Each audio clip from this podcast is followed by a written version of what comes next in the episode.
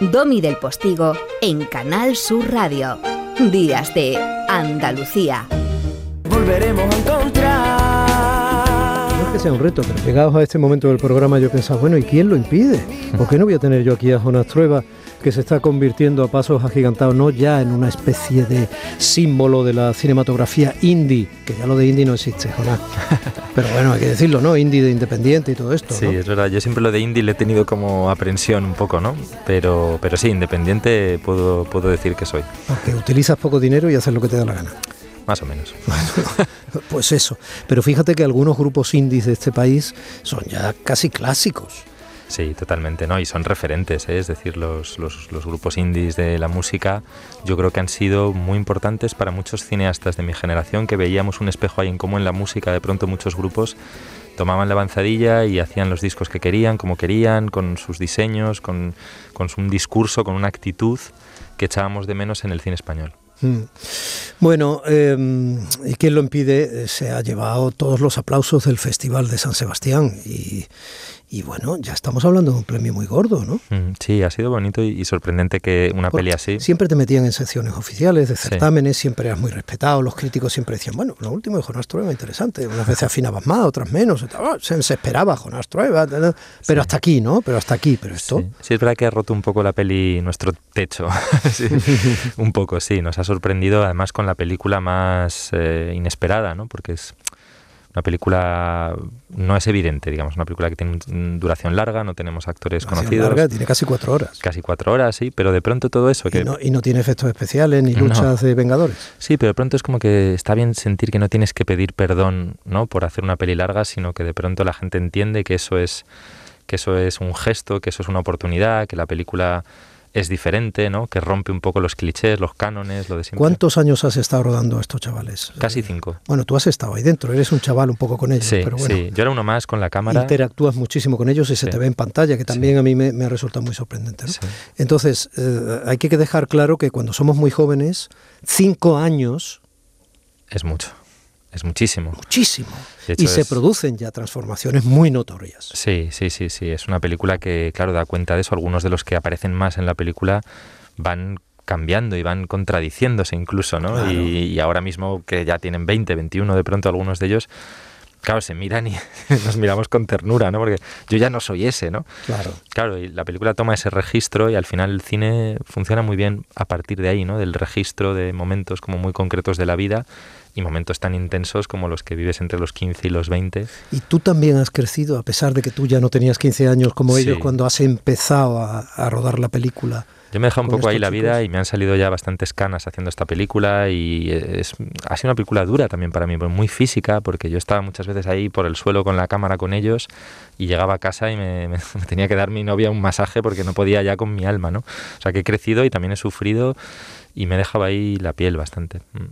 ¿Y qué esperabas encontrar en 15 añeros? Pues esperaba encontrar eh, la vida, ¿no? ¿Qué, O sea, qué querías reflejar, evidentemente? Perdóname, Sí, que sí. sea invasivo. Pero es que me parece, a mí me resulta muy interesante. Sí. O sea, tú vas con tu cámara buscando algo que crees que está ahí, ¿no? Hmm. Que Yo- quieres mostrar. Y sin embargo, ¿qué has, qué has ido encontrando en estos chicos? Pues fíjate, yo creo que siempre que hago cualquier película, en, más allá del argumento, la trama que tengas, a mí me interesa como atrapar la vida, ¿no? Cuando me parece que el cine va de eso. Entonces supongo que cuando hago esta peli lo mismo, en el fondo voy detrás de la vida y sintiendo o intuyendo que en estos jóvenes la vida está más más expuesta, está más viva que en ningún otro lado, ¿no? Que ahí iba a encontrar más vida que en ningún sitio. Y creo que un poco ha sido así, ¿no? Que eh, el cine tiene que ser vida intensificada y estos chavales estaban en un momento de ebullición brutal y yo quería como aprovecharme de eso, ¿no? Intentar atrapar algo de eso, ¿no? Eh, 15 años, eh, es que claro, es que con 15 años, ¿tú cómo eras con 15 años? Yo con 15 años era bastante tímido, estaba empezando a dejar de serlo, intentando dejar de serlo gracias a unos cuantos amigos y tal.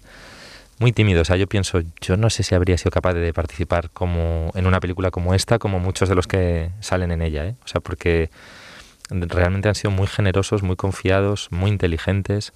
Yo no era tan inteligente, Sí. era mucho más... Sí, pero tú ya sabías lo que era el cine porque eres hijo de una madre cineasta y ya eras el hijo de Fernando Trueba. Sí, eso es verdad. Es, ya estaba haciendo cine con 15 años. Es verdad que yo la vocación la tenía muy clara, ¿no? que también venía de mi familia, de algo que yo de alguna manera se me había transmitido de forma muy natural en casa y ya hacía cortos con mis amigos con una cámara de High 8 pues los fines de semana y siento que sigo haciendo un poco eso, que no he cambiado tanto, que intento seguir haciendo cine como lo hacía en esos cortos de 15 años.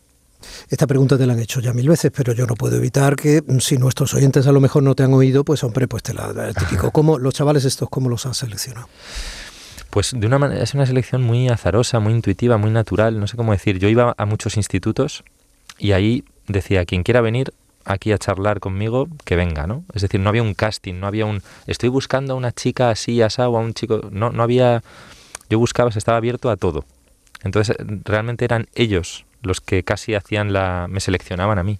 Decían decidían venir y ponerse delante de mi cámara y a partir de ahí pues pasaba de todo. Surgían conversaciones que me daban pistas de cómo seguir, a muchos de ellos los volvía a llamar después, me traían amigos suyos. Es un proceso como muy orgánico, muy loco, muy libre y como difícil de explicar en realidad, ¿no? No había reglas.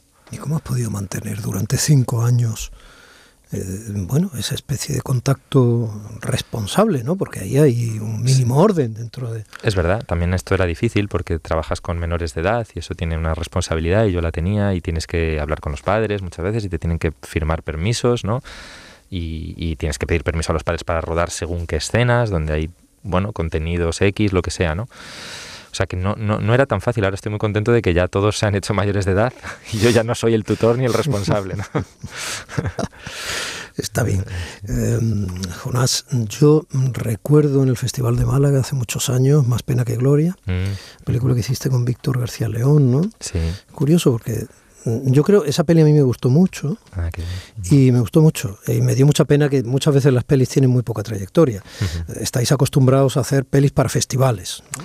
cierto modo. No debería ser así, tienes razón. Yo, yo intento no hacer películas para festivales. De hecho, veo películas que a veces digo, es que están ya hechas como para un tipo de festivales y no me gusta eso. Yo intento hacer películas populares para cualquier tipo de espectador, pero es verdad que intento hacer películas exigentes porque creo mucho en el, en el espectador, ¿no?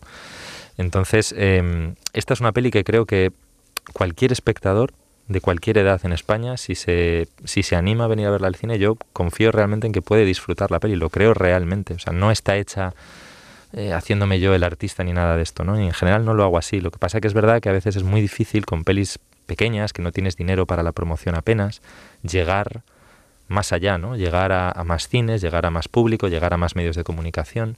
No es fácil. Entonces con Más pena que gloria pasó también un poco eso, era una peli, una primera película de Víctor, pues íbamos muy limitados, ¿no? Y en general es que es complicado, dentro de que yo no me quejo y creo que las películas que voy haciendo van teniendo su público y tampoco tengo la obsesión de llegar a todo el público, ni siquiera gustar a todo el público, creo que hay que hacer las cosas como uno las siente y luego encontrar el público, gustar a algunos sí y a algunos no. Y esto es sano también, ¿no? Que a veces hay una obsesión por ganar, hacer la película del año, ser el más premiado, ser el más exitoso, me parece un poco peligroso. Eh, ¿Tú, por ejemplo, vas a ver la película de Bond? Sí, ¿Cómo eres? Mira, ¿O eres pues un exiliado romántico? Como no, no, no, no. Yo intento joder, ser desprejuiciado con el cine. Me gusta todo el tipo de cine y muchas veces me, sí, me fui a ver Viuda Negra, me, me voy a ver una de Marvel. De vez en cuando, reconozco que no siempre, hay muchas que me dan pereza porque ya intuyo que es como más de lo mismo repetitivo. Pero de pronto la James Bond tiene buena pinta, no la he ido a ver todavía, pero mm, no te digo que cualquier, cualquier noche de estas caiga. Bueno, o sea, que, o sea que Jonas Trueba es normal. Sí, claro que es que a veces sí, tengo la sensación de que se da una imagen de mí como de, no sé, eh, que no me gusta, ¿no? Como de, no sé si es altiva la palabra o como intelectual o estas cosas que te ponen esos pegatinas y, y yo me siento pues un tipo bastante en realidad normal. Y tú que hiciste La Virgen de Agosto, que es un precioso poema de amor a Madrid, que es donde tú te manejas y se ve que te encanta y donde ubicas tu cine y tal, ¿qué, qué tal andas por aquí por el sur? Pues muy bien, la verdad es que me, me encanta Madrid, pero también me encanta salir de Madrid y, y, conocer otros mundos, ¿no? Y es verdad que Andalucía es como que nunca acabas de descubrirla del todo, ¿no? También es cierto que, que es tan, bueno, es tan intensa, tan rica, tan variada, tan todo esto. Málaga, por ejemplo, es una ciudad que, bueno, que vengo conociendo más y siempre tengo ganas de conocer más. Lo mismo con Granada, con Sevilla, con Córdoba, que me encanta, con Jaén incluso.